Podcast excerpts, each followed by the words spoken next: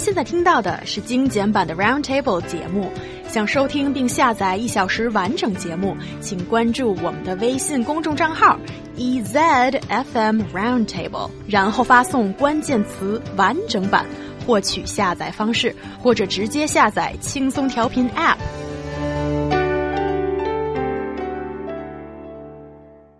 The newly opened Shenzhen Metro Line 11 sees a marked contrast between economy class and business class in terms of passenger flow. The business class subway tickets cost three times more than the norm. This has triggered a heated public debate on equality and social stratification.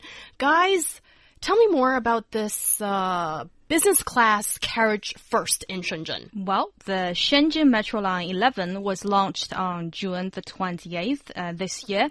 It was the first subway line in China that offers business class carriages to passengers. Okay, the proportion is like this. Uh, there are a total of eight carriages of its subway train and six are economy class carriage with normal prices and the rest two are the business class carriage which we're going to talk about today. And as we all know, like bullet trains or airplanes, uh, space in the business class carriage is much larger and uh, there is also space for putting bags above passengers' head. It is the same case with this business class carriage in Shenzhen's subway line 11, and the price is, uh, of course, accordingly uh, more expensive than normal ones. It is three times of that for economic classes. Uh, however, not many people are using it. There are very few people sitting in the business class, and uh, it is still very crowded in the economy class. So it is triggering heated debate.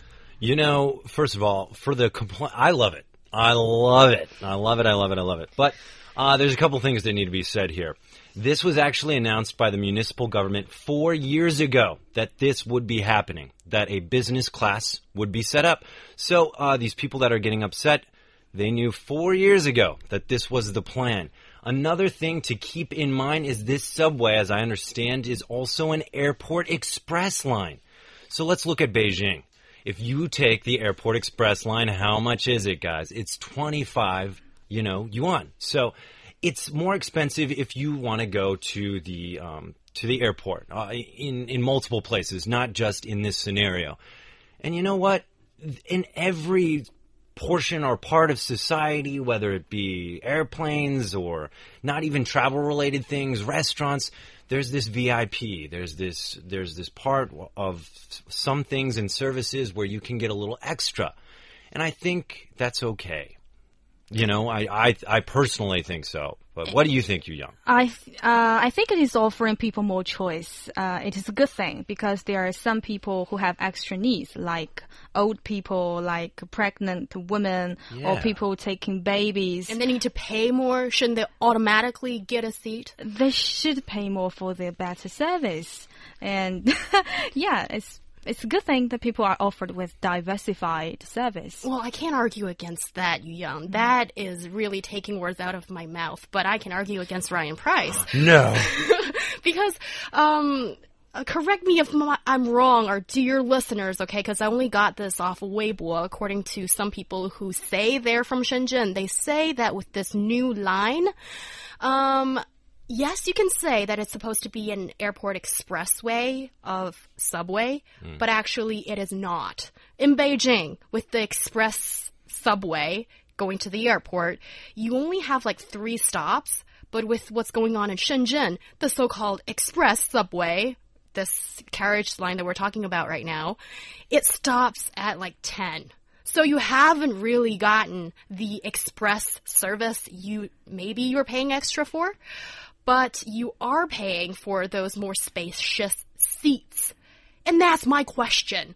Shouldn't the subway be a public good? That is a kind of public service that whoever, as a citizen of this country or of, of that city, has paid tax to, Then it- should get that service equally. Then explain the Beijing airport line. Why is it 25 RMB? If it's a public service, why is it so expensive? It still does have two stops before you get to the airport.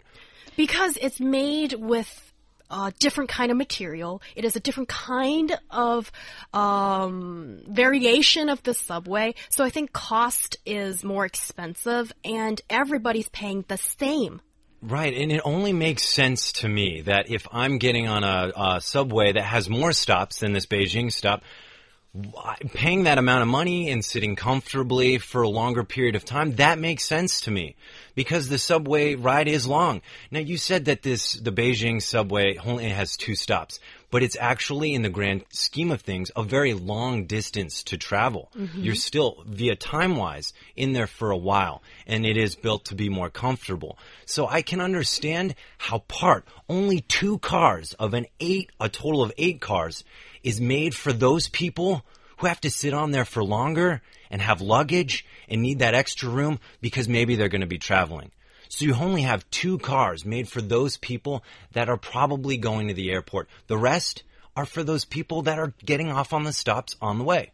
So it makes sense to me. Yeah, sometimes the separa separation of functions uh, is more efficient for the public transporters. I can see the one point of controversies there is that uh, these kind of business carriages are built using the public money, and now it is serving a limited amount of money, uh, amount of uh, passengers who are willing to pay more.